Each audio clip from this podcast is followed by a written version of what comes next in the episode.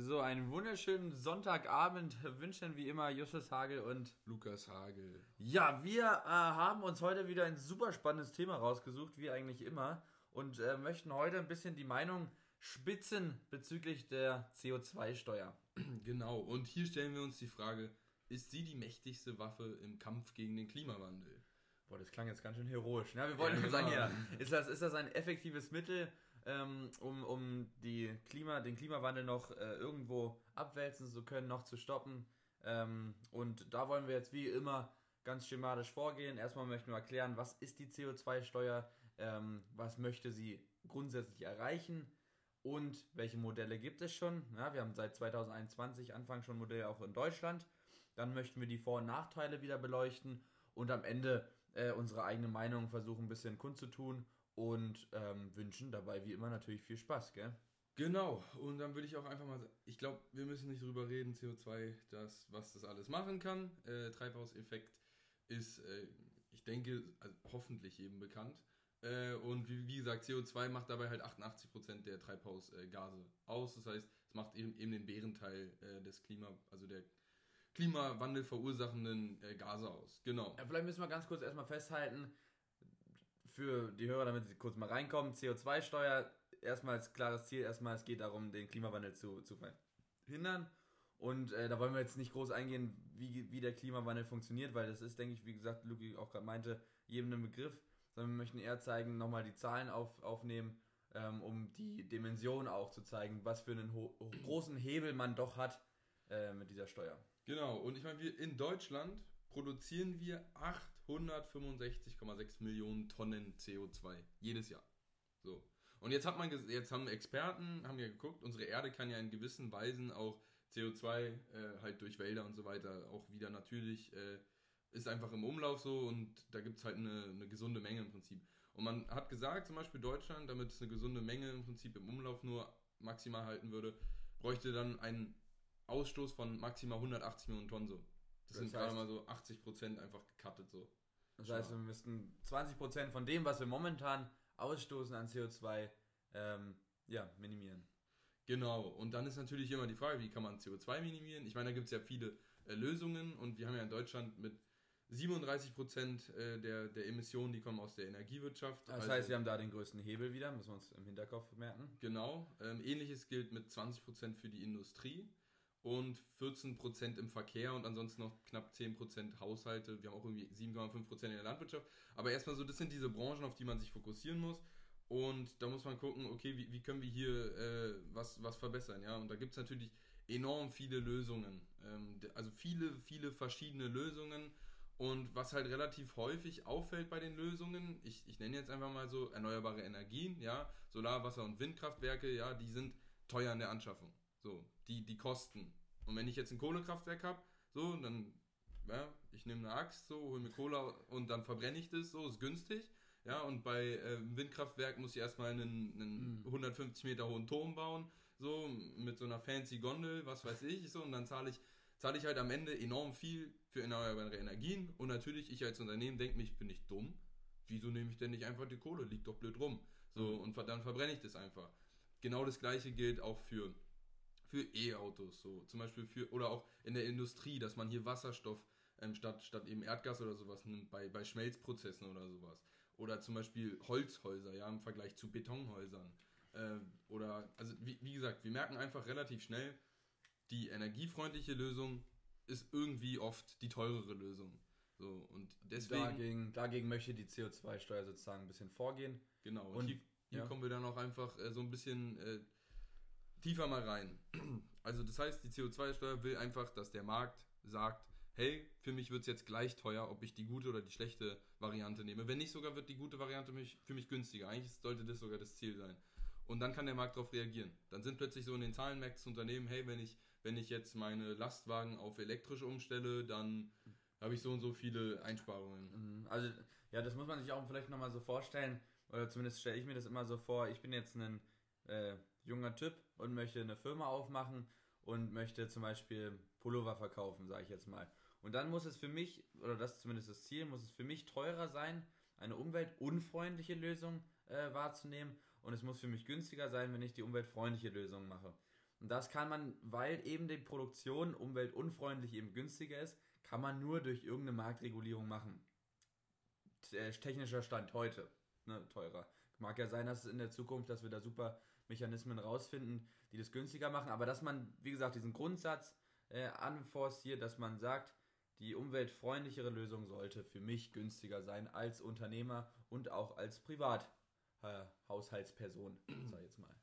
Genau. Und ich gebe jetzt einfach mal so, ja, oder wir können eigentlich auch schon gleich so ein bisschen tiefer jetzt in die CO2-Steuer eingehen, ähm, was die denn jetzt alles kann. kann. Ja, da würde ich, würd ich sagen, dann, dann äh, stelle ich ganz kurz mal die zwei ähm, Systeme vor, die es da gibt. Es gibt nämlich zwei verschiedene Wege, wie man diese CO2-Bepreisung eben durchsetzen kann. Hm.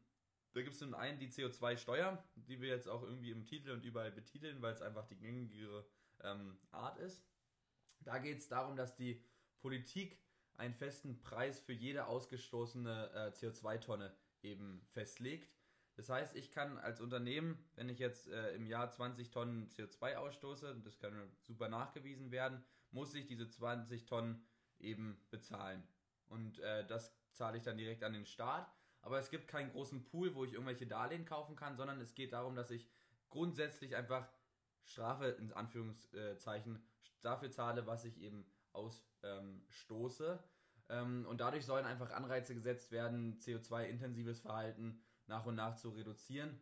Und ähm, genau, das geht grundsätzlich einfach darum, dass man einfach schaut, dass man CO2 eben teuer macht. Das ist so das Grundziel von dieser, von dieser Variante. Und wie man das genau ausprägt, ähm, wie teuer dann die Tonne sein soll, ähm, muss man dann an diesen Klimazielen, die man eben pro Jahr oder pro fünf oder pro zehn Jahre haben möchte, äh, dran messen. Ich meine, so. da werden wir eh noch drauf eingehen, weil es gibt ja mehrere Länder, die haben CO2-Steuern und mit sehr unterschiedlichen Preisen auch. Da könnt ihr, werden wir, werdet ihr am Ende auf jeden Fall sehr schlau rausgehen. Hoffen wir zumindest. so, dann das andere Modell, das ist der Emissionshandel. Ich habe es gerade ein bisschen angerissen.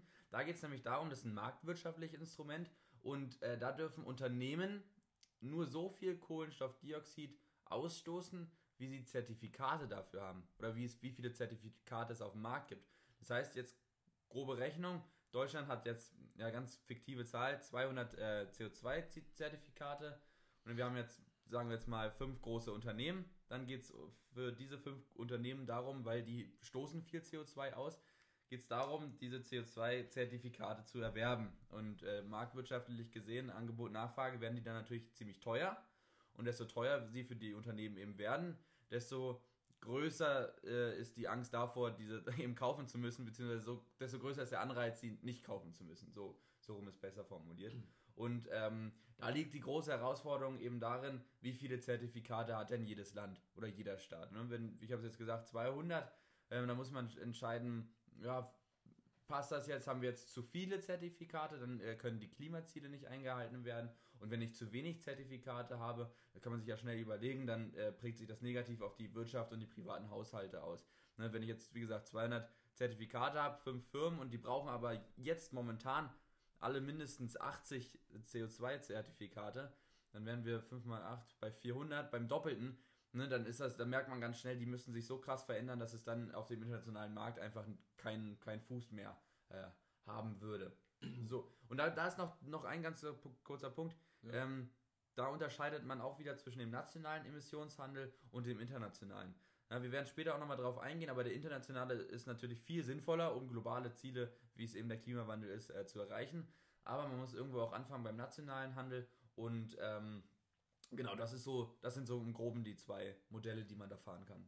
Genau, und auf diese zwei Modelle aufbauend gibt es halt jetzt noch, sag ich mal, so ein bisschen drei äh, verschiedene Systeme, die jetzt nochmal das Ganze so ein bisschen kleinkarierter ausmalen. Die kann man natürlich auch irgendwie kombinieren. Und eine davon, okay, das ist jetzt nicht direkt beim Zertifikathandel, aber das ist eine direkte Bepreisung der Kraftstoffe. Man muss ja überlegen, okay, CO2, also soll ich jetzt so ein Gas, so, das kommt so hinten aus dem Auspuffrohr, soll ich dann sagen, du sollst jetzt hier Geld zahlen oder so. Das kann man ja schwer machen. Ne? Ja. Und dann ist ja die Frage, so, wie, wie kriegt man denn erstmal einen Preis auf CO2 hin? Was, was denkst du, kann man da machen? Wenn man direkt einfach ansetzt. Wenn ich jetzt sage, ich kaufe Benzin, ich weiß, wo kommt der CO2 her, es wird umgewandelt aus dem Stoff Benzin. Dann sage ich, okay, du hast jetzt so und so viel Liter ähm, gekauft und ich weiß, da kommt so und so viel CO2 raus, jetzt kostet dann Benzin dementsprechend mehr. Genau, das heißt, man kann jetzt hier zum Beispiel als Deutschland an Deutschland Stelle sagen, okay, ähm, jetzt kommt hier eben der Öltanker aus Saudi-Arabien äh, und dann von, von Aramco oder sowas, sondern ist auch egal. Äh, und dann kommt er jetzt im Hamburger Hafen an und jetzt hat er, was weiß ich was, wie viele Tonnen äh, an, sag ich mal, Treibstoff oder halt mehr Kraftstoff, um sozusagen. Äh, und jetzt sagt halt hier der Staat, äh, okay, wir ziehen davon jetzt halt so und so viel, äh, müsst, müsst ihr jetzt einfach Geld zahlen, dass, dass das Ganze eben auf den Markt kommen darf. Und so kannst du eben die Menge regulieren an äh, Kraftstoffen, die eben auf dem Markt gehandelt werden würden. Wie genau man das jetzt macht, mit Emissionshandel, äh, mit Zertifikatehandel oder eben einer direkten Bepreisung pro Tonne Benzin, das ist dann so ein bisschen wieder diese Frage, welches Modell man wählt. Aber man kann erstmal hier, äh, sag ich mal so, angreifen. Und genauso kann man auch angreifen, zum Beispiel, wenn jetzt äh, das, die Kohle aus der Erde rausgeholt wird und dann sagt man, okay, es sind jetzt so und so viele Tonnen Kohle so, dann muss das erstmal, äh, muss dann erstmal der Hersteller dafür so und so viel Geld aufbringen, dass das Ganze überhaupt in den Handel kommen darf. Und dann wird eben hier besteuert. Also das heißt erstmal so eine Art, man versucht direkt beim Entstehungsort des CO2 zu bepreisen. So, dann gibt es noch die zweite Möglichkeit, das ist die Grenzausgleichssteuern. Verstehe ich nicht. Also, wir haben ja hier das große Problem, dass eine globale, ich sage einmal, eine globale CO2-Steuer ist nahezu unmöglich also umzusetzen. So, es gibt halt 196 Staaten so und jeder hat sein individuelles Interesse. Deswegen muss man irgendwie sagen, äh, da könnten enorme Wettbewerbsvor- und Nachteile entstehen. Weil ich, wenn jetzt, jetzt ein großes, großes Unternehmen bin und ich habe relativ große Stahlproduktion, dann denke ich mir doch dreimal, äh, ob ich jetzt nicht meine Produktion nach Saudi-Arabien äh, verlagere, so, wo ich dann weniger zahle, ähm, als eben hier in Deutschland. So. Und dann finde ich, aus, muss man halt aus äh, deutscher Sicht gucken, okay, welche von unseren Kernindustrien sind so wichtig, dass sie so viele Arbeitsplätze sichern, dass wir sie wirklich sichern müssen, dass sie international konkurrenzfähig bleiben können. Und hier muss man dann überlegen, okay, wenn jetzt die Waren exportiert werden, dass man dann im Prinzip, wenn bei dem, ab dem Moment, wo im Prinzip die Ware das Land verlässt, eine Art Rückzahlung vom Staat wieder stattfindet, eine Art Ausgleich. Und genau das gleiche gilt aber auch für Waren aus dem Ausland, die rein importiert werden. Die bemessen sich dann eben auch, wie viel CO2 wurde da bei der Herstellung äh, im Prinzip verbraucht. Das heißt, dass jetzt der, der Stahlproduzent aus China genauso eine CO2-Steuer in Deutschland zahlen muss, wenn er in Deutschland verkauft, wie eben der Stahlhersteller in Deutschland selber. Ja.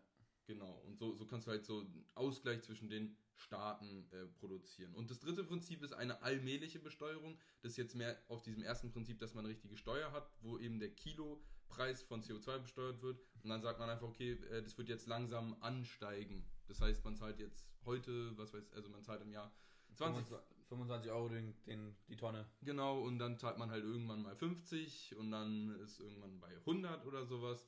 Und ich wollte hier nur noch mal kurz den Fakt einwerfen, dass äh, manche Klimaleute gesagt haben, so eine gute CO2-Steuer, die wirklich die Ziele, die man beim Pariser Handelsabkommen äh, verabschiedet hat, die müsste irgendwann bei fast 200 Euro liegen. Ich will diese Zahl mal hier so reinwerfen, weil ich die sehr interessant fand. Und da können wir direkt auch ansetzen, was wir jetzt in Deutschland haben, ne? Weil wir haben jetzt in Deutschland, ganz spannend, ich weiß nicht, ja. ob es viele mitbekommen haben, ähm, ab 2021, also ab Januar, jetzt vor dann dementsprechend äh, drei, vier Monaten, äh, auch eine CO2-Steuer und die wurde angesetzt am Anfang bei 25 Euro die, die CO2-Tonne. Das heißt, wir müssen uns überlegen, wir haben 25 Euro jetzt momentan und 200 Euro ist es, wo wir hin sollen.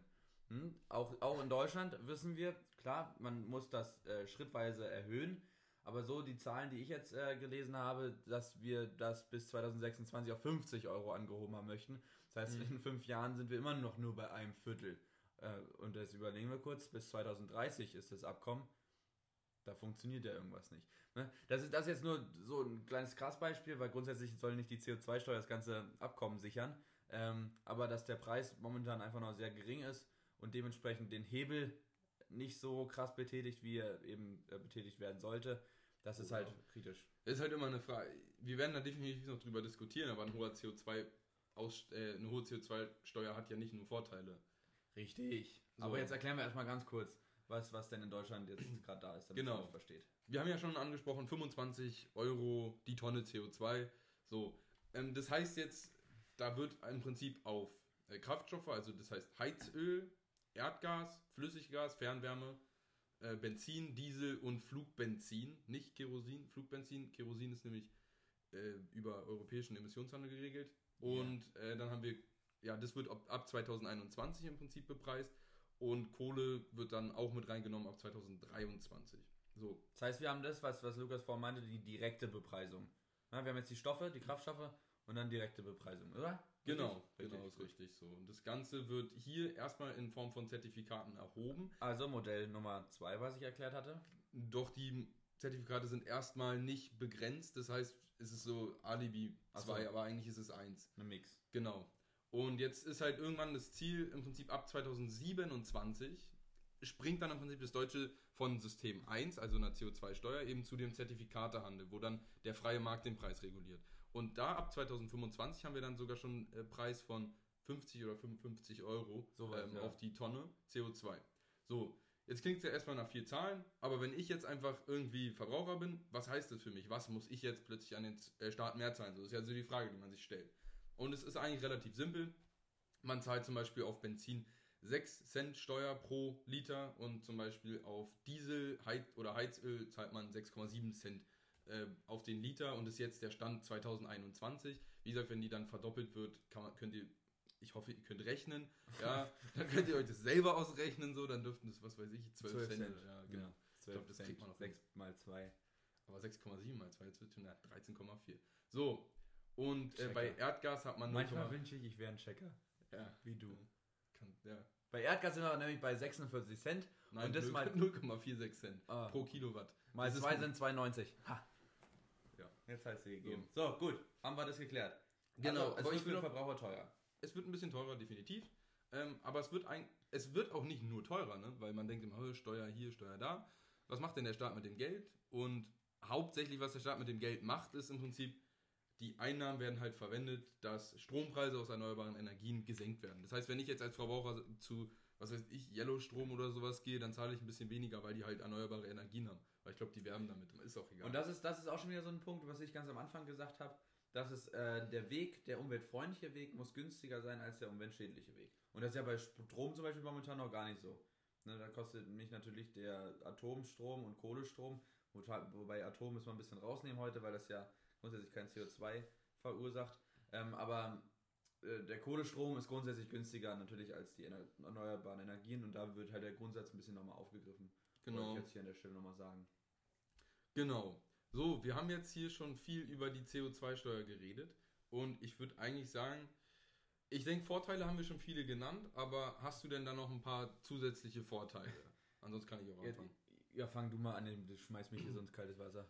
Also, als erstes Mal ist ja diese Hauptidee einfach so, dass klimafreundliche Alternativen schneller profitabel werden, beziehungsweise skalierbar werden. Dass ich, wenn ich jetzt Unternehmer bin und zum Beispiel irgendwas mache, was gut für die Umwelt ist, dass ich halt das schnell auf den Markt drücken kann und eben nicht groß äh, mit der Konkurrenz fürchten muss, dass die, äh, weil, weil die halt billiger produzieren kann, weil sie irgendwie klimaschädlich ist. Da muss ich mir einfach keine Gedanken machen. So, das heißt, Innovation in dem Sektor äh, von, von nachhaltigen Rohstoffen und auch von nachhaltiger Energiewirtschaft, da wird die Innovation sehr doll gefördert. Und das, ich bin ein großer Freund von Innovation und ich bin auch der Meinung, Innovation kann viele unserer Probleme regeln. Deswegen finde ich das erstmal einen schönen Vorteil. Super. Ich habe jetzt auch einen Vorteil und zwar, ähm, das, das haben wir vorhin schon gesagt, bei, bei den Klimazielen, bei den Klimawandel grundsätzlich ist dringendes Handeln gefordert. Ne, die Steuer würde super schnell ein Umdenken ähm, verursachen, gerade weil auch Unternehmen nur in Zahlen denken und wenn Zahlen auf einmal rot werden, dann müssen sie was ändern. Ähm, und es würde auch direkt Anreize schaffen, natürlich die Emissionen zu reduzieren. Wieder das Zahlendenken. Und dabei finde ich zum Beispiel total super am CO2, ähm, an der CO2-Steuer das Verursacherprinzip. Ne? Also Produkte und Dienstleistungen werden daran bemessen, wie schädlich dessen Auswirkungen auf Umwelt und Klima sind. Das heißt, dass man grundsätzlich nicht den bestraft, der es nicht nutzt, sondern den bestraft, sage ich jetzt mal in Anführungsstrichen, der auch dafür schuld ist. Finde Genau. ich eine prima Sache. So, und ich meine, hier kann man dann auch mal kurz reinwerfen, ähm, so eine Steuer, die würde dann auch eben dafür führen, dass du halt dann mehr zahlen musst für die Kiwi aus Neuseeland. So. Und eben weniger für den Apfel aus der Uckermark. Ja. Oh, der schmeckt aber auch wirklich köstlich. naja, gut. es ist ein Apfel so und ein Apfel Schmeckt, halt schmeckt lecker. halt nach Apfel so. So, aber das ist auf jeden Fall auch eine Sache und ähm, das mit Innovationsreiz haben wir auch gesagt gehabt, aber die Steuer würde äh, auch regional ähm, Vorteile sichern. Ähm, woran ich da so ein bisschen denke, ist, wir haben jetzt zum Beispiel in, in auch extreme Probleme mit Wasser und, und allem möglichen, aber auch eben viele Klimaprobleme im regionalen Bereich. Mm, Und wie, wie bringe ich in dem Punkt jetzt am besten rüber? Dass es regional Es wird regionaler so ein bisschen. Ja, aber dass man sich direkt auch hier wohler fühlt, sag ich jetzt mal, dass die Luft dadurch reiner werden könnte. So, Ach so, Punkt, mein, ja klar. Man fährt weniger Auto. Das heißt, da kommt weniger aus dem Auspuff raus. Weniger. so. weniger ja, wenn man es jetzt so salopp nimmt, aber ich meine einfach, dass man nicht nur international was merkt an den großen Zahlen, am großen ja. äh, Ding, sondern dass man auch durch diese CO2-Steuer, je nachdem wie umweltfreundlich sich dann die, die Unternehmen eben entwickeln, auch direkt hier im Lande ähm, Sachen sehen kann. Genau, ich meine. Im Endeffekt ist die Dürre oder sowas zwar was, ähm, was auf Weltebene passiert im Klima, ähm, aber Sachen wie der Wasserhaushalt ähm, könnten auch Faktoren sein, die damit reinspielen. genau, und hier wollte ich nur noch bei. Es fördert im Prinzip kurze Handelswege.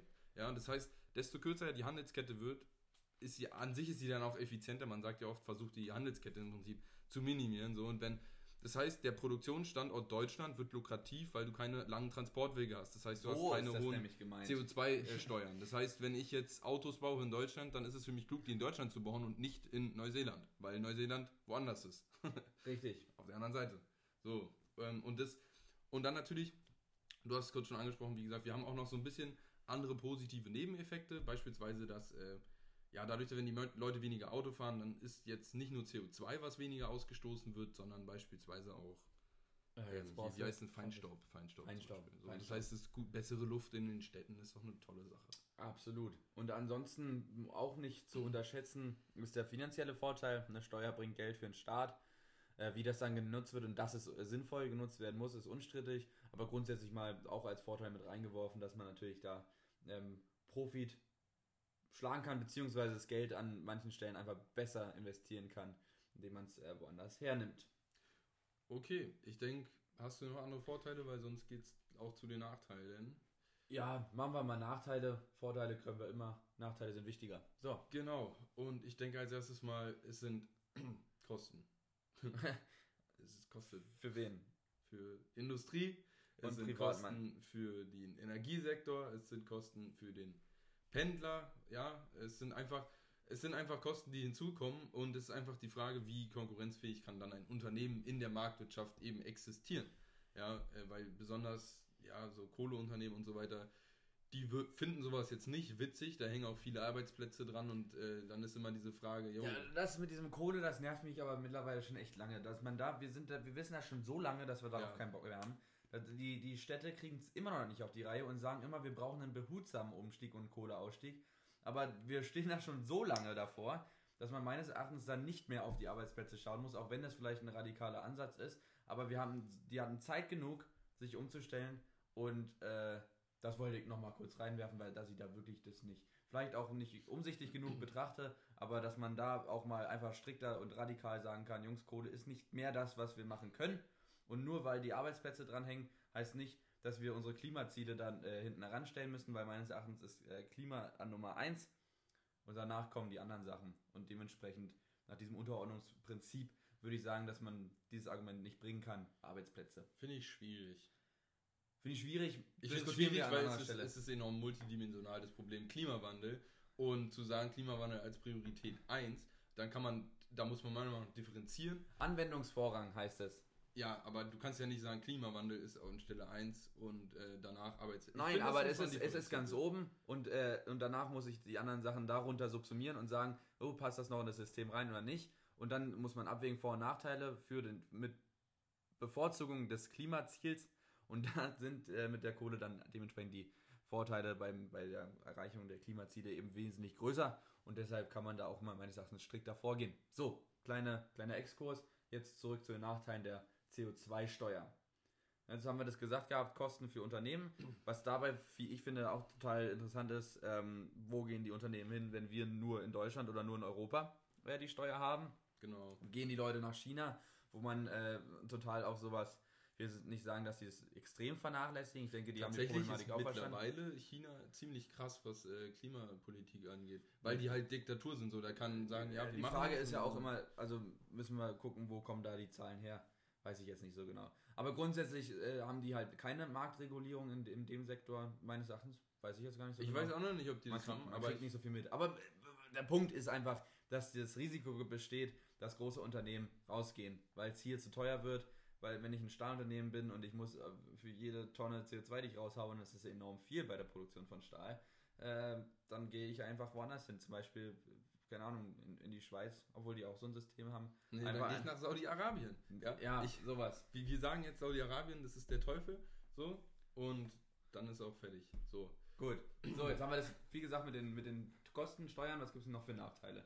Äh, die unvorhergesehenen Belastungen habe ich mir noch aufgeschrieben und was ich damit meine, sind gerade die Belastungen, die den Verbraucher treffen. Ja, das heißt zum Beispiel, grundsätzlich ich als Mieter zahle ja die Nebenkosten ähm, und der Vermieter zahlt zwar jetzt einen höheren Steu Strompreis, ja, weil wenn, die, wenn der Strom teurer wird, zahlt der Vermieter einen höheren Strompreis und kann es dann aber auf den Mieter abwälzen. Das heißt, de facto entstehen mir als Mieter mehr Kosten.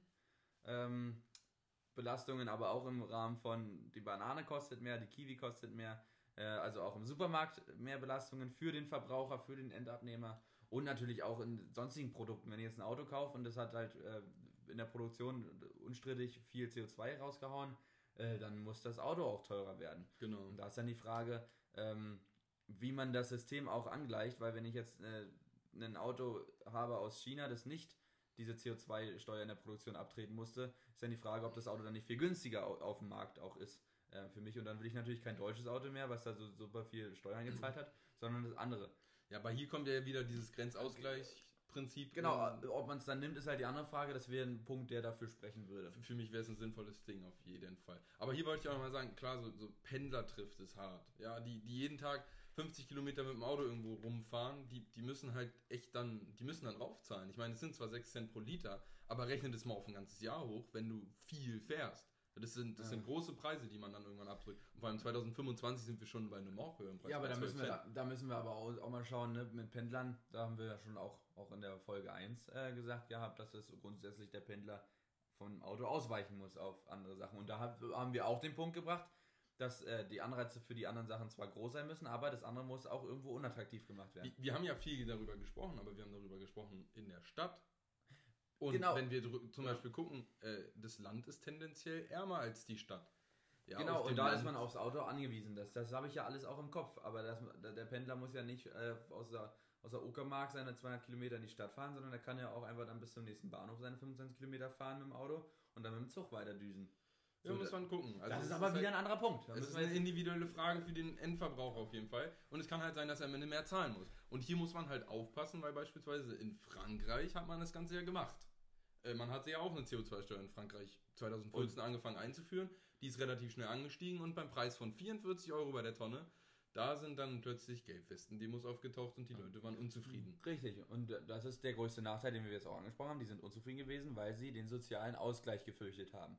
Genau. Weil, wenn man, wenn man jetzt sagt, ich will es kurz erklären, Mhm. wenn man nämlich sagt, dass man äh, diese 70 Prozent, die man gewinnt aus dieser CO2-Steuer, ähm, für den Verbraucher als Einkommenssteuer senkt, dann wird ja relativ schnell klar, dass die mit einem hohen Einkommen da mehr daraus profitieren würden. Je nachdem, wie man es dann adaptiert natürlich. Aber das äh, vom Grundgedanken her, äh, dass man da dann denken könnte, dass da soziale Ungleichheiten entstehen könnten, dass eben zwar die, den Schaden kriegt jeder mit, weil die Kiwi kostet mehr, aber die, die Vorteile, die kriegt nicht jeder gleich mit, sondern nur angeglichen auf das, was man eh schon einnimmt. Und wenn ich mehr einnehme und äh, dann mehr Senkung kriege, dann ähm, spare ich dementsprechend auch mehr. Also das ist der Genau. Punkt, weshalb die ja auf die Straße gegangen sind, oder nicht? Ja, es war, viel, es war hauptsächlich wegen sozialer Ungleichheit So. und dieser Befürchtung, dass halt Ja. besonders der arme Axi der Taxifahrer halt am Ende, äh, der, der, der ist halt der, der am Ende das zahlt. Ja, und die. Reichen, die juckt's nicht. So, aber ich will hier nämlich noch einen Fakt zum Beispiel auch in Deutschland reinwerfen, der nämlich für die CO2-Steuer und soziale äh, Gleichheit eigentlich spricht. Und zwar 26% der in Deutschland ausgesprochen, äh, sag ich mal, der Produ im, emissierten, kann man das so sagen, emissiert? Der ausgestoßenen CO2s? Ja, genau. CO2-Pakete, Tonnen? Nein, des ausgestoßenen CO2. 26% werden äh, produziert von den reichsten 10%, ja. Und auch 26% äh, von dem ausgestoßenen CO2 in Deutschland wird, äh, sag ich mal, ausgestoßen von den 50%, die eben der ärmeren, sag ich mal, wenn, wenn du jetzt. ne, Ja, aber wenn du das dann ärmeren siehst, Einkommen. aber wenn du das das dann heißt siehst, ja, die Reichen zahlen ja am Ende die, für den CO2 Ach eher als die Armen. Das heißt, das naja, aber, aber wenn ich, also wenn nach dem Prinzip, wir nehmen die Kiwi jetzt einmal damit rein, die kostet ja für mich jeden gleich. ja, die kostet auch für jeden gleich, aber ich leiste mir die dann nicht mehr als, äh, als Aber wenn ich halt jetzt einen Rolls-Royce kaufen will, dann zahle ich halt auch mehr auf den Rolls-Royce, weil der Rolls-Royce enorm viel braucht. logisch. Das ist, das ist ein Punkt, aber grundsätzlich äh, geht es ja darum, dass es so alltägliche Dinge sind, wofür ich dann auch mehr zahlen muss. Ja, aber CO2, und das ist nämlich das Interessante, das ist, kommt's entsteht her? auch besonders bei Luxuswaren. Besonders bei Luxuswaren. So, jetzt wird's spannend. Ja, und, und das ist halt dieses Ding, weil wenn wir uns angucken, zum Beispiel die 10% der reichsten äh, Länder auf der Welt, ja, die produzieren 50% äh, von den, äh, sag ich mal, von den Emissionen, also die vom, vom CO2. Das heißt, wenn wir einfach nur gucken, die Reichen, die stoßen es aus. Ja, und Luxus, wie, wie gesagt, ein Milliardär mit seiner Yacht, das muss ich, denke ich, nicht klären, dass der pro Person einen Ausstoß hat, der äh, halt Marzahn entspricht. So. Ja, aber, aber der zahlt dann sozusagen mehr für das, für das Stück, wird aber dann bei der Einkommensteuer auch mehr bevorzugt, weil er halt mehr verdient. De facto. Und da ist ja dann die Frage, wie man, kann man das da irgendwie auch noch mit adaptieren oder wird es dann zu kompliziert? Wenn ich jetzt sage, ähm, dass, man es individuell sieht. Weißt du, was ich Ja, meine? Finde ich schwierig. Find ich also du meinst schwierig. jetzt, dass du sagst, dass, Ja, dass jetzt eine höhere Steuer ist auf einem Luxusgut als auf einem. Ja, ich verstehe nicht genau, wie das mit der Einkommensteuer gemacht werden soll. soll weil jetzt für, wir haben ja so ein, so ein Stufensystem, soll es dann bei jeder Stufe halt 2% runter oder was? Dann wäre es ja grundsätzlich auch wieder gleich. Naja, Prozentsatz kannst du nicht immer sagen, dass es dann gleich ist. Dann kriegt der Reiche zwar mehr Geld zurück, aber jetzt halt ja. Prozentsatz ist schwierig, um Ja, zu sagen. ja, ich verstehe schon, was du meinst. Ist ein Punkt, kann man drüber diskutieren. Ich denke, im Grundsatz äh, sind die sozialen Ungereimtheiten da nicht so prägend und stehen demnach den äh, Vorteilen meines Erachtens nicht entgegen. Ja, Würde stimme ich- ich, stimme würde ich zu. Würde ich jetzt mal so sagen. So, wir Und wollen es ist ja auch nicht schlimm, wenn der, der den Rolls-Royce kauft, dann auch mehr zahlt. ja, So. ja. Gut. Hast du sonst noch Nachteile? Hm? Nö. Nix. Vorteile? Wir haben Vorteile schon genannt. Sind wir auch durch. So, jetzt Genau. müssen wir natürlich überlegen, Was, was Wo- haben denn andere wo Länder? wollen wir hin? Hä? Wo wollen wir hin oder? wo- Ja, dann schauen wir erstmal. Schauen wir erstmal auf die anderen und gucken, ob sie es besser machen. Und wenn die es nicht besser machen, dann versuchen wir es am Ende besser zu machen. Genau. Also wir können als erstes mal sagen, äh, die höchste CO2-Steuer, die gibt es in Schweden. Und zwar ist die in Schweden im Jahr 2019 bei 120 Euro die Tonne. Das muss man sich mal vorstellen. Und mittlerweile 135 oder sowas. Also 135 Euro hatte ich. zwei- glaub ich, gelesen. 2021 schon bei 135 Euro. Das heißt, wir sind hier schon bei puh, äh, mehr als dem Fünffachen, oder okay, nicht mehr als dem Fünffachen, aber fast dem Fünffachen wie in Deutschland äh, im Jahr 2021. Äh, das heißt, wir haben hier Mehr als das. Fünffache. Nee. Bei 135 Euro. Und für wir haben 25. 25 mal 6 sind 125. Ja, ja, schon richtig. Nein, 25 mal 650. Aber wir sind Oh. trotzdem bei über Fünffachen. So, ja. Ist auch egal. Also, es geht, wird auf jeden Fall schnell weggehen, wenn es dann bei 50 Euro ist. Auch egal. Wichtiger Punkt bei Schweden, will ich ganz kurz sagen, wichtiger Punkt bei Schweden ist, dass dort die Akzeptanz der CO2-Steuer extrem hoch ist. Und da hat man auch am meisten dran gelernt, dass man tief einsteigen muss und langsam steigen muss. Weil wenn ich jetzt direkt sage, wir haben 100 Euro äh, pro Tonne, die ich sozusagen kaufen kann, äh, dann, Da wird die Kiwi teuer. dann wird nicht nur die Kiwi sofort schlagartig teuer, sondern äh, die ganzen Prozesse werden total teuer.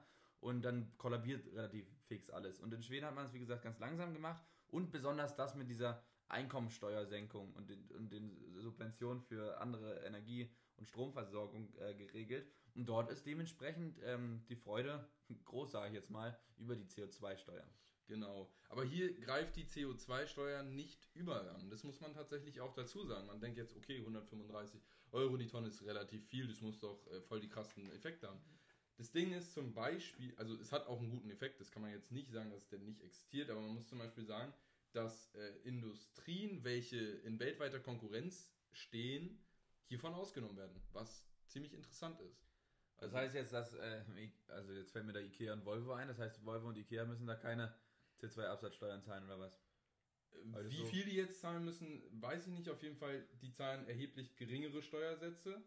Und man muss hier zum Beispiel auch sagen, Hm. dass Aber- hauptsächlich der private Konsum, der Groß- und Einzelhandel und der öffentliche Sektor, und Dienstleistungen besteuert Mag ja sein, aber das ist doch, CO2-Steuer. das ist doch nicht das, wo man ansetzen, ansetzen möchte, meines Erachtens. Weil wir haben doch, zum Beispiel in Deutschland, wir sind extrem, wir sind ja, sind wir immer noch Exportweltmeister? Nein, Nein, aber wir sind immer noch gut.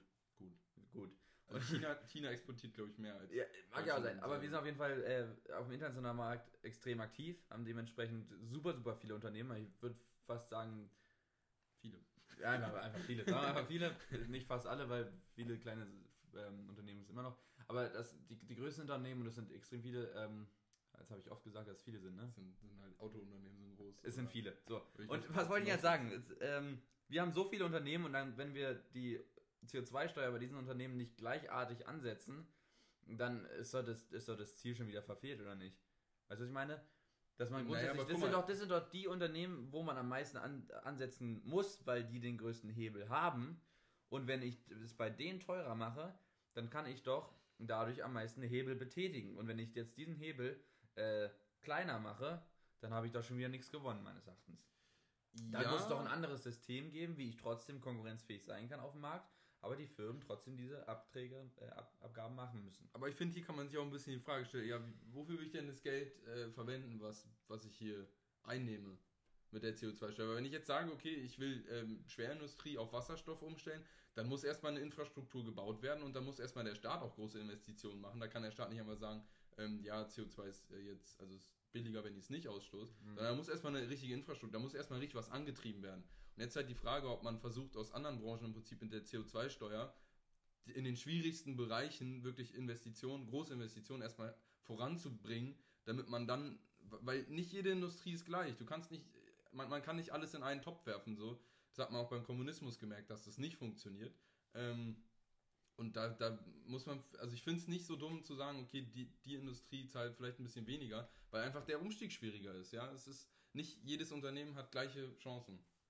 Ich sag mal so, schwierig ist ja immer so eine Sache, aber es, es geht hier, ich, finde, das ist in der Diskussion, nicht in dieser, sondern allgemein in der Diskussion, die Leute verstehen es meines Erachtens teilweise nicht, dass wir nicht mehr die Zeit haben, um langsam umzusteigen. Es muss einen radikalen Cut geben, sonst haben wir da aber ganz schnell die zwei- 2,5 Grad überstiegen und dann haben wir, haben, wir die, haben wir die ganzen Knöchel voll mit Wasser. Da, da, da kann ich doch jetzt nicht den großen Unternehmen sagen, Jungs, ja, machen wir da die 5 Jahre, ihr macht hier nur die 12 Euro pro Tonne, das kriegen wir schon irgendwie hin und dann irgendwann macht ihr das ein bisschen weniger, wisst ihr? So, nein, die müssen gezwungen werden und sehen, boah, scheiße, ey, das kostet so viel Geld, das können wir uns nicht leisten. Wir brauchen jetzt ein total neues System, wir müssen uns umstellen. Genau so muss der Impuls doch sein. Der Impuls kann doch nicht sein, ähm, ja, macht doch mal euer Zeug, weil wir sind so, wir brauchen euch in Deutschland, keine Frage, wir brauchen euch in Deutschland, äh, aber ihr müsst was machen, damit wir euch in Deutschland halten können, beziehungsweise damit ihr einfach mit uns die Ziele erreichen könnt. Diesen radikalen Cut muss man meines Erachtens aus Klimasicht machen und man, da ist halt die Frage, inwieweit muss man, macht man es in dem Sinne unattraktiv für das Unternehmen in Deutschland äh, sich anzusiedeln, den Investitionsstandort Deutschland eben zu sehen. Ähm, Im Gegensatz dazu, wie wichtig ist es, diesen radikalen Umsturz zu machen. Und da ist, überwiegt es bei mir dieser Umsturz, wobei das ist auch ein Punkt, Klimarettung, sage ich jetzt mal, ist keine nationale Sache. Ne? Das ist ganz ist klar eine eine internationale Sache. Und deshalb müssen, muss man da immer ein bisschen auch abwägen, ähm, wie radikal macht, macht man selber. Da gilt bei mir der Grundsatz, das können wir ja alles mit reinbringen, diese Grund- Grundsätze, die man sich so entwickelt hat. Bei mir gilt immer der Grundsatz, wir können zwar immer sagen, oh, die anderen müssen doch irgendwie auch mitmachen, aber wenn wir als Deutschland der Welt zeigen, wie Das es Vorbild sind. ja, wie es funktioniert und dass es funktionieren kann und dass es besonders auch einfach für Verbraucher, für Unternehmen, für alle dadurch günstiger wird, was man erreichen kann, definitiv auch durch Invest äh, Innovation und Inve- Investition. Ähm, und da als Vorbild agiert und sobald irgend so ein Staat, sagen wir die USA oder China, die machen sich auch einen Kopf und sobald die sehen, oh, guck mal, da in Deutschland, da funktioniert's, na dann adaptieren die das natürlich sofort auch, keine Frage. Und das muss man sich bei der CO2-Steuer auch, äh, auch immer die Frage stellen. Das ist ein Balanceakt, keine Frage. Ne? Wir haben auf der einen Seite die Unternehmen, die durchaus weggehen könnten, wenn es ja alles ein bisschen komplizierter wird. Aber wir haben halt auf der anderen Seite einen, einen ähm, Planet, der an, an zwei Seiten ähm, anfängt zu schmilzen. So. Und die Frage muss man sich ein bisschen stellen. Und wie man dieses Vorbild eben auslebt, ist diese Frage. Ist nach dem Wie.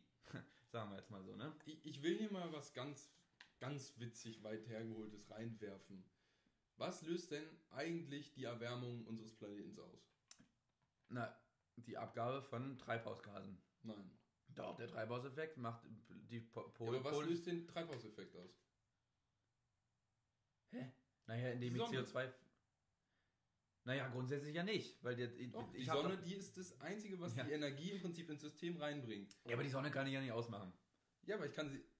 Jetzt ein interessanter Fort. Man kann doch gucken.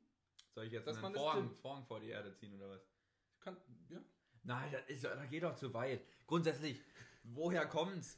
CO2 ist gelagert im Planeten und wird durch gewisse Produktionsketten oder auch natürlich, gar keine Frage, der natürliche CO2-Ausstoß ist auch immens. Da kann man natürlich nicht so viel machen, sondern im Produktions-CO2-Ausstoß. Und da muss man ansetzen. Das ist der Killer. Und äh, die Probleme, dass wir jetzt wärmer haben, ich meine, wenn es jetzt wärmer ist, auf dem Sonntag 2 Grad wärmer ist ja kein Thema. Aber für die Pole, die haben damit ein Problem, dann schmilzt es. Das müssen wir nicht großartig erklären. Auf jeden Fall, wie gesagt, wir hätten am Ende eine große Flüchtlingskrise etc. PP. Und das muss man abwägen, das ist der Balanceakt, den man geht. Auf der einen Seite eine sichere Wirtschaft haben, eine sichere, eine sichere Grundlage, ein gutes, gesundes System führen und auf der anderen Seite eben diese Klimaziele versuchen einzuhalten, wobei man auch unstrittig sagen kann, dass das Pariser Klimaabkommen, wenn es überhaupt eingehalten wird, nicht ausreicht. Ja. So. Ich finde, wie gesagt, hier muss man einfach diesen Grundsatz sagen, wir haben ein globales Problem und ein globales Problem bedarf eigentlich auch einer globalen Lösung. Richtig, aber muss man auch sehen, wir haben halt auf dieser Welt äh, Nationen, stolze Nationen, ja. ich will jetzt stolze Nationen wie Brasilien, die komplett äh, drauf ähm, was auch immer ja, machen. Bolsonaro geht Bol Bolsonaro, der dann die Macht hat, die gehen total drauf. Äh, es gibt eine USA, die eh ihr eigenes Ding machen möchten, weil sie ja so super sind. Und es gibt ein China, die ihr eigenes Ding machen. Einfach weil die, nur weil der Meinung, weil die Welt ja, ja, was weiß ich. Ist ja auch egal. Grundsätzlich, schweifen ja aus, was aber auch, denke ich, wichtig ist, um alles so ein bisschen mitzunehmen. Global ist die eine Sache. Wir können uns aber nicht alle an einen Tisch setzen, weil es wird äh, Disparitäten geben und alle sehen das ganze Thema anders. Den Ansatz, den Deutschland machen muss, den vielleicht auch die EU macht, ne? die dürfen wir ja nicht vergessen, muss ein gutes Vorbild sein für alle anderen und es muss funktionieren und es kann funktionieren. Das ist meines Erachtens auch unstrittig, dass man ein System anfangen kann, das günstiger ist als ein umweltunfreundliches, indem man super viel investiert, super viel Innovation äh, macht dann hat man da gewonnen, meines Erachtens. Ja, bin, bin ich auf jeden Fall deiner Meinung. So, jetzt haben wir ein bisschen abgeschwiffen, aber von der CO2-Steuer. Jetzt waren wir bei den Unternehmen, die im internationalen Markt ähm, die weniger CO2-Abgaben eben machen sollen, wo ich dagegen bin. Habe ich ja jetzt meinen Standpunkt dementsprechend weit ausgeholt und geäußert. Genau. Ähm, wir haben noch ein Prozent. Ich mache mal ganz kurz hier Pause und dann, äh, dann laden wir auf. Gut, alles klar. Jetzt haben wir wieder Strom, jetzt können wir weiterlegen. Genau. Und da würde ich jetzt auch einfach weitermachen, äh, indem wir jetzt einfach zu, so ein bisschen zu unserem Fazit und unseren eigenen Meinungen einfach auch kommen. Und da komme ich als erstes mal mit der Meinung, wenn wir den Klimawandel tackeln wollen in einer Demokratie und dabei den Mechanismus des freien Markts auslassen, dann scheitern wir. Einfach meine Meinung, weil Unternehmen sehen Zahlen und wenn wir sagen, äh, das interessiert uns alles nicht, ihr dürft das nicht, ihr dürft das nicht, ihr dürft das nicht, ihr dürft das nicht und das Ganze wirklich tot regulieren, das bringt nichts. Es werden immer Schlupflöcher gesucht, das sieht man in der Finanzindustrie äh, und meiner Meinung nach hat das eher einen gegenteiligen Effekt. Äh, und deswegen, wie gesagt, überregulieren ist dumm, deswegen lieber so eine Bepreisung machen, ein simples Modell. Ein simples Modell erstellen. Genau. Ja, grundsätzlich kann ich ja nicht viel gegen sagen. Ne? Man, man muss da einfach schauen, wer macht es. Wer bringt die, das CO2 in Umlauf? Und das sind die Haie. Das sind die großen Unternehmen, die das, ja, ist halt so. Da, ja, wenn ich Saudi-Arabien. Ja, wenn ich da auch Brasilien anschaue, die sind völlig skrupellos, was die Regenwaldabholzung geht. Die sehen das Geld in dem Baum. Die sehen nicht dass den Baum mit dem. Aber da will ich nochmal reinwerfen. Wer bei McDonalds Fleisch kauft, der soll sich mal wundern, wo das herkommt. Einfach nur. Nee, der soll es nicht wundern, sondern der soll. Na, äh, soll mal nachgucken, wo es herkommt, ja. So. Und dann soll er mal sehen, dass äh, das oft auch aus Brasilien kommt und da eben schön Regenwald für abgebaut Dass jeder vegetarisch leben sollte, ist auch ein unstrittiger Punkt, wo man woanders nochmal eingehen kann, wenn wir das jetzt mit dem Fleisch kurz aufgegriffen haben. Man will es nicht, aber man soll es. So, hm, das, das ist der Punkt. Wir müssen nämlich den Markt nutzen. Ne? Der Staat kann das nicht alles machen, sondern der muss den Markt nutzen, um das zu machen. Finde ich ein super, super System. Wobei ich da grundsätzlich aber noch einwerfen muss, na, dass wir auch vom Staat die Energiesituation extrem äh, beeinflussen können. Und wir haben es ja vorhin gesagt gehabt, wie viel Prozent kommen für die Energieaufkommen? Ähm, 37 Prozent, ganz am Anfang, was du gesagt CO2 hast? CO2 ist 88 Prozent von Treibhausmix. Na, Mann, das ist eine Zahl. Energie, Energiesektor sind 37 Prozent. so. Das ist wie wenn man Siri fragt und nicht verstanden So, 37 Prozent haben wir für Energie. Ein guter Vergleich, ja, so ein guter Vergleich. Ähm, und diese 37 Prozent gilt es natürlich irgendwie abzuschaffen. Und das geht äh, durch, durch Investitionen in erneuerbare Energien. keine Frage. Und da muss man angreifen. Ganz Ja. klar. Da, da muss, zack, irgendwas passieren. Und ähm, das finde ich mit einer CO2-Steuer absolut sinnvoll. Dass man die Anreize, wie gesagt, einfach bietet, diesen umweltfreundlichen Strom ähm, günstiger zu machen. Mhm. Äh, die Frage ist nur, haben wir denn genug Energie? Dann, wenn wir, wenn wir sagen würden, ganz Kohle, alles machen wir aus, haben wir denn dann überhaupt, können wir diese, wir haben ja eine Stromsicherheit in Deutschland, die wir aber auch 100% brauchen. Was wäre das für ein krasser wirtschaftlicher Effekt, wenn jetzt auf einmal eine halbe Stunde der Strom weg ist? Ne? Also dieses, diese Stromsicherheit muss man da natürlich auch nochmal sehen. Ähm, aber was der Punkt ist, den ich sagen wollte, ist einfach, dass äh, wir da angreifen müssen bei diesen 35, 37 Prozent CO2-Energiebereitstellung.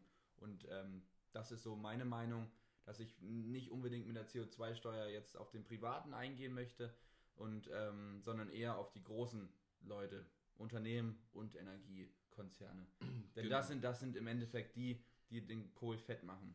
Sagt man das so? Ich weiß es nicht. Ja, aber es klang, klang schlau. Vor allem, was ich äh, an der CO2, meine Meinung, man nimmt viel Geld ein und mit dem Geld soll man meiner Meinung nach effektive Sachen machen. Und ich bin der Meinung, wir sollen mit dem Geld besonders Forschung äh, und Innovation fördern. Und dafür gebe ich euch einfach ein paar Ideen. Die erste Idee, die ich dabei habe, ist, man, wir sollen dabei zum Beispiel äh, nicht Kernreaktoren, sondern Fusionsreaktoren äh, da rein investieren und gucken, was die können. Ist einfach nichts anderes, dass du eine kleine Mini-Sonne im Prinzip in einem Reaktor kreierst und über Fusion von, von eben Wasserstoffteilchen, eben Deuterium und Aber sollte Tritium- man, sollte man nicht, bevor man solche Sachen, was wenn du das, das hier mit diesem, das ist ja grundsätzlich Atomenergie, sollte man sich genau. nicht, bevor man da irgendwelche Inno- Innovationen macht, äh, lieber eine Innovation oder eine Lösung dafür finden, was man mit dem Müll macht? Bevor man Nein, da- wieder da Müll produziert. da steht Das ist, das das. Ist nicht, das ist nicht, so. es ist nicht wie Kernenergie. Das ist, Ach ein, so. das ist was ganz so, anderes. gut. Sondern du hast bei der Gut. Kernfusion, ist, wie so. gesagt, das ist Alles klar. Kernfusion gerne mal angucken, weil das ist wie unsere Sonne funktioniert, das ist generell wie Sterne funktionieren. Ähm, enorm interessiert. Aber die sind auch radioaktiv. Ja, aber einfach durch ihre gigantische Masse und weil die viel. Masse auch äh, kreieren und durch die ein anderes Thema auf jeden Fall, die wenn man ja auch guckt, wie, wie überhaupt so ähm, radioaktive Sachen wie Uran oder so entstehen, die entstehen ja enorm schwere Elemente in der Periodentafel entstehen durch den Zerfall von einem großen Ja, Stern. ist ja egal, wir, wir schweifen ab. Mach So. deinen Punkt. So, das heißt, ich bin, ich bin zum Beispiel sehr für Kernfusion, dass wir da viel investieren, weil es kann sich entpuppen als die große Innovation in der Kernwende, äh, in der Energiewende, weil he, äh, Wasserstoff existiert überall auf unserem Planeten in gigantischen Massen. Das ist das Erste. Das Zweite ist ähm, wieder eine andere Innovation, die ich äh, enorm interessant finde, die wir eben durch so eine CO2-Steuer finanzieren können, wäre zum Beispiel ein enorm großes Supraleiter-Hochspannungsnetz in Europa, womit man zum Beispiel in Staaten wie Marokko, Tunesien etc. in der Sahara gigantische Solarfarmen betreiben kann und Strom äh, nach ganz Europa äh, transportieren kann. Das- Wenn man sowas finanzieren kann, in, interessante Sachen. Das habe ich, das hab ich auch gelesen gehabt, dass man äh, zum Beispiel in der Sahara, wenn man dann, äh, man müsste für den ganzen Strom in ganz Europa ein Solarfeld haben von ungefähr Brandenburg. Ich meine, in der Sahara, da dreht sich vielleicht mal ein Kamel um, aber so eine, so eine große Solarfarm wäre eigentlich kein Problem. Was aber da natürlich das Problem ist, dass man äh, die Länder, die äh, dort angrenzend sind, sind äh, wirtschaftlich Schwierig. schwi gesellschaftlich schwierige Länder und da ist dann, denke ich, die Kriminalitätsrate auch relativ hoch und du kannst, du hast natürlich eine krasse Abhängigkeit an ein paar Faktoren, die super schnell mit einem, einem terroristischen Akt äh, unterbunden werden können. Ne? Wenn ich ein super Leitungssystem habe, dann sage ich mir ganz schnell, keine Ahnung, ob, ja, ich, ich sag's jetzt einfach, wenn da so ein Chinese sagt, ich habe keinen Bock mehr auf Europa, dann cutten wir mal kurz hier die Leitung und die haben für zwei Wochen keinen Strom. So, weißt du, was ich meine? Da, Ich weiß, da, da machst du dich extrem angreifbar. Grundsätzlich super Sache. Wie gesagt, also ich finde halt einfach, das Geile an der CO2-Steuer ist, wir haben Geld, was wir für Innovationen äh, ausgeben können. Und wir können natürlich meiner Meinung nach eh ähm, Startups in innovativen Bereichen äh, sollten meiner Meinung nach für gewisse Jahre keine Steuern zahlen, weil die die innovativsten und klügsten Ideen meistens rausbringen. Einfach nur meine Idee. So, man kann cool, coole Sachen damit auf jeden Fall machen. Ich bin einfach der Meinung, wir sollen jetzt nicht versuchen, hier so ein gigantisches bürokratisches Netz oder sowas damit zu machen, sondern versuchen schnell zu agieren und Marktsituationen so zu kreieren, dass, dass man eben zukunftsträchtig äh, handelt. Genau. Gut. Darf ich auch was sagen jetzt? Genau. Ich, ich würde jetzt mal kurz den nächsten Punkt sagen, der mir sofort in, den Ka- in den Kopf kam äh, bezüglich der CO2-Steuer. Ich habe mir nämlich gefragt, ähm, soll die CO2-Steuer jetzt alles regeln? Ist das jetzt sozusagen das Endprodukt, was uns jetzt rettet vor, der, vor, der, ähm, vor dem großen Klimawandel ähm, oder zu, vor dem großen Kollaps? Und da habe ich mir einfach gesagt, nö, das ist es nicht. Ne? Wir haben, es muss so sein, dass man mindestens sechs- oder siebengleisig fährt und damit versucht, die Ziele zu erreichen, meiner Meinung nach, und eine CO2-Steuer eines dieser Gleise eben befährt. Ob es jetzt ein großes Gleis oder ein kleines Gleis ist, ist erstmal dahingestellt.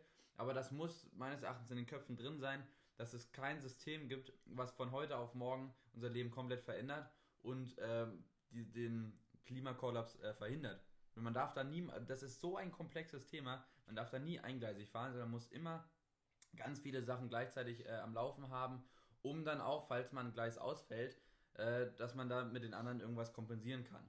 Was natürlich der Punkt ist an dieser CO2-Steuer, was deshalb auch, denke ich, ein großes Gleis fahren könnte, dass ein Umdenken im Kopf passiert bei den Unternehmen. Dass ein genau. Umdenken auch bei den Privatverbrauchern äh, passiert. Und so ein Umdenken ist im Endeffekt viel, viel mehr wert, äh, als wenn ich einfach nur irgendwelche komischen Initiativen in die Welt rufe.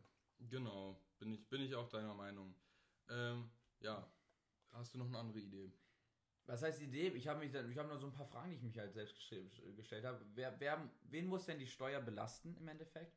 Und äh, wer sollte vielleicht auch entlastet werden? Weil wir haben jetzt auch ähm, zum Beispiel eine Kultur, wo Leute versuchen, ganz, ganz, ganz emissionsfrei, also fast schon emissionsfrei zu, äh, zu leben. Und ich finde, da muss doch auch irgendwo mal ein Ausgleich stattfinden, dass ich die Leute ähm, belohne dafür, dass sie ein super ähm, nachhaltiges Leben führen. Äh, und die Leute, die ein, nur auf Luxus basiert und mal da ein Flugzeug hin und mal da ein Flugzeug hin und äh, sonst auch alles, dass die irgendwo bestraft werden in dem Sinne, als dass sie halt mehr Geld zahlen müssen. Das hatte ich mich gefragt gehabt, ähm, wobei ich da aber sagen muss, dass man, denke ich, die Handlungsfreiheit des Menschen nicht unbedingt so weit einschränken darf, dass indem man äh, so weit reingeht und Sachen belohnt, die das, schwierig nachzuweisen sind. Das finde ich halt das Geile an der CO2-Steuer, weil ich sagen kann, ich will mein Rolls-Royce fahren. Hm. Ja. Und dann zahle ich halt einfach mehr. Ja, genau. Ja. Ich, ich zahle einfach dafür, dass ich halt, okay, ja, man zahlt auch heute viel, dass man im Prinzip Luxus genießen darf, aber ich finde, wir sollen jetzt nicht sagen, äh, dass das äh, für den Startup-Gründer der Rolls-Royce nicht mehr das Ziel ist, sondern es soll noch eine Möglichkeit sein, äh, sowas auch zu wollen. Ich finde es ja. falsch zu sagen, nein, du darfst es nicht, weil nee, man darf nie, falsch ist. Wir haben ja schon oft gesagt, ein Verbot darf es nicht geben.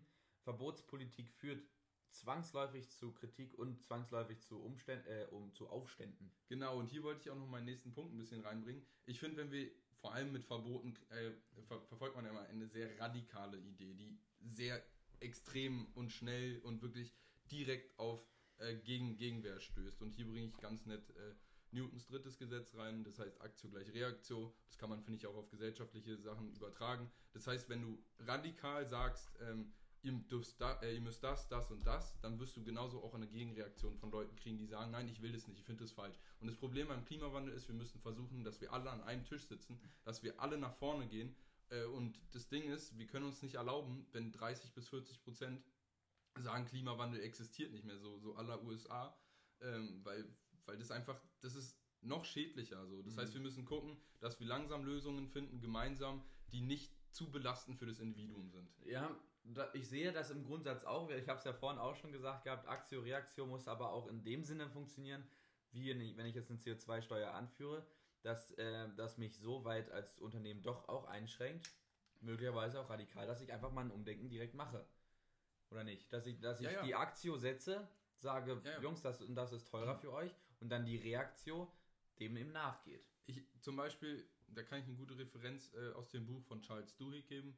Der hat halt auch gesagt, so wenn du Innovationen in, in äh, wenn du zum Beispiel so festgefahrene Unternehmen hast, die so langweilig irgendwie geworden sind, da muss man kleine äh, Veränderungen setzen. Nicht eine gigantische Veränderung, weil das zerstört das Unternehmen, sondern du musst kleine Veränderungen setzen überall und dieses Umdenken dann fördern. Und ich finde, wenn die CO2-Steuer langsam anfängt, dann kriegst du genau dieses Umdenken hin, was ein innovatives Umdenken ist, aber nicht zu stark, dass es ein destruktives Umdenken ist. Weißt du, äh, ein, ein zerstörendes Umdenken. Ja, ich verstehe es. Und, und das muss man, deswegen bin ich der Meinung, wir müssen langsam anfangen.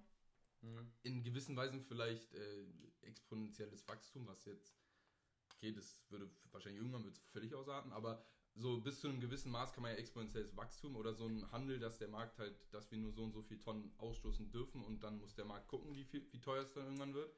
Finde ich an sich coole Prinzipien und deswegen bin ich auch der Meinung, dass eine CO2-Steuer auf jeden Fall eine, ein sehr, sehr sinnvolles Mittel ist. So, ähm, und die Frage ist nur wieder, wie man es adaptiert. Ne? Wir haben ja am Anfang auch die zwei Möglichkeiten gesagt gehabt mit den Zertifikaten oder dass du es beim Staat eben kaufen kannst. Wobei ich da sagen muss, da kann ich mich jetzt nicht zu 100% positionieren. Vielleicht ist dieses Mittelweg-Ding, was wir jetzt in Deutschland fahren, äh, gar, gar, nicht, äh, gar nicht abwegig. Also es klingt gar nicht so schlecht. Muss ich tatsächlich mal sagen, ich finde dieses Prinzip gar nicht so schlecht. Was wir da jetzt angeführt haben. Genau. Weil der Verbraucher nicht so doll leidet. Ja.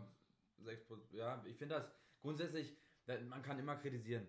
Kritisieren äh, ist schwierig, aber man kann auch einfach mal äh, loben. Ich meine, loben ist da auch mal ganz gut. Und da würde ich jetzt auch einfach mal sagen, die CO2-Steuer, das haben sie relativ sinnig äh, umgesetzt äh, in Deutschland momentan. Dass der Preis meines Erachtens noch zu niedrig ist, ist eine andere Sache. Dass der schneller steigen, muss, ist auch nochmal eine andere Sache. Aber ich denke, dass man da ähm, die richtigen Punkte im Blick hat. Die richtige Richtung zumindest eingeschlagen hat. Richtige Richtung eigentlich. Ja, und jetzt würde ich sagen, jetzt haben wir auch wieder gut lange geredet, geredet, weil ich kann, boah, kann schon fast nicht mehr reden. Deshalb würde ich sagen, dass wir ganz kurz einfach hier an der Stelle das Fazit versuchen zu schließen, äh, alles nochmal kurz äh, zusammenfassen und dann gibt es am Ende wie, wie immer die drei, vier Fragen, die ihr euch selber stellen sollt. Und genau, willst du ein bisschen mal anfangen? Ja, ich will einfach mal anfangen. Wir hatten eben die zwei Systeme vorgestellt. Eben das eine ist so eine Art Zertifikatehandel, dass man sagt, okay, es gibt Zertifikate, die begrenzen sich auf genau 700.000, äh, 700 Millionen Tonnen CO2 und dann wird gesagt, okay, hier zack, ihr dürft so und so viel.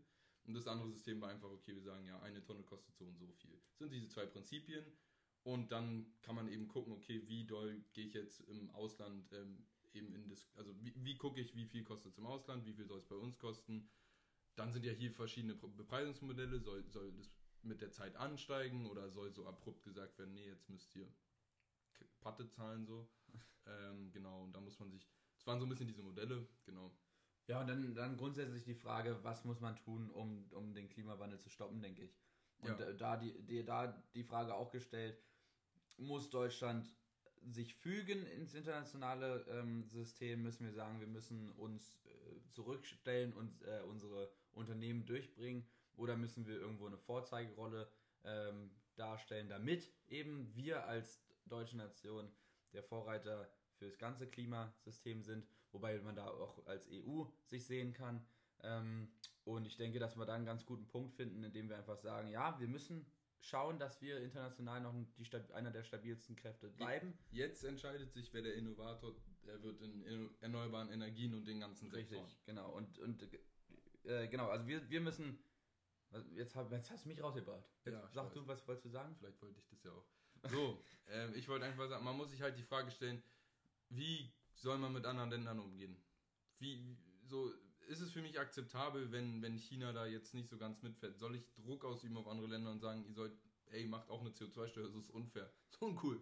Ja. ähm, so, Wo kann ich noch konkurrenzfähig sein, auch als deutsche Nation natürlich? Genau, da muss man sich immer so diese Fragen stellen. Ähm, und ansonsten. Und da fragt man sich dann natürlich auch die, die Frage, wo muss das Geld reinfließen, was ich aus dieser CO2-Steuer bekomme? Und da haben wir es gesagt gehabt mit der Innovation dass man dann durch Innovation auf dem globalen Markt auch wieder eine super äh, Alpha-Tier, ja, Vorreiter- oder Alpha-Tierstellung äh, erreichen kann.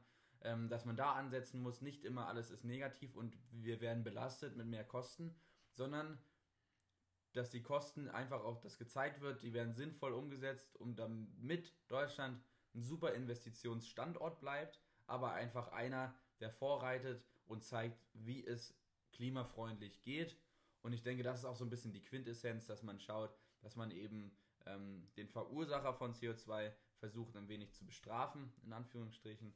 Und äh, die Leute, die es richtig machen, die nachhaltig äh, die ganze Sache äh, durchziehen, dass man die dadurch einfach ein bisschen ähm, bevorzugt. Genau. Und als allerletztes würde ich noch die Frage nach dem Wie äh, stellen. Und zwar, wie viel würde ich denn persönlich für CO2, wäre wär ich bereit zu zahlen? Genau. zu zahlen. Das ist, ja, wie viel will ich zahlen, ist, denke ich, eine Frage. Dann ist eine andere Sache, ist, wo sehe ich Deutschland? Ich denke, das muss sich jeder mal fragen. Wo sehe ich Deutschland im Vergleich zur EU, im Vergleich zu äh, China, äh, USA? Weil man, denke ich, aus dieser außenpolitischen Sicht auch einen ganz guten Punkt da reinbekommt, wo kann ich denn auch ansetzen im Klimaverkehr? Und ähm, dann würde ich noch äh, ansetzen oder fragen, dass ihr euch alle mal fragt, was kann ich selber vielleicht auch machen? Wo kann ich mich engagieren? Wo kann ich äh, mein, mich weiterbilden? Weil ich denke, Klima ist ein so krass komplexes Thema. Jeder ist dafür, dass wir den, die, den Klimawandel verhindern. Die Frage ist nur, wo bin ich an der richtigen Stelle und wo bin ich, wo gebe ich meine Stimme richtig hin, damit es auch anständig und vernünftig durchgezogen wird. Das soll jetzt keine politische ähm, Werbung sein, sage ich jetzt mal, sondern grundsätzlich einfach die Frage, wer kann es denn am besten machen, wo ist mir am meisten geholfen. Ja, man soll den Skill, den man hat, soll man auch gut einsetzen können, wenn man die Frage Richtig, stellt. die Frage Genau. möchte ich haben. Gut. Genau. Alles und klar. Wenn ihr euch jetzt die Fragen erfolgreich äh, gestellt habt, dann lassen wir euch jetzt auch eure Zeit und Ruhe zum Nachdenken. Perfekt, alles klar, dann wünschen wir Ja. euch noch einen schönen Sonntag und wir hören uns nächste Woche.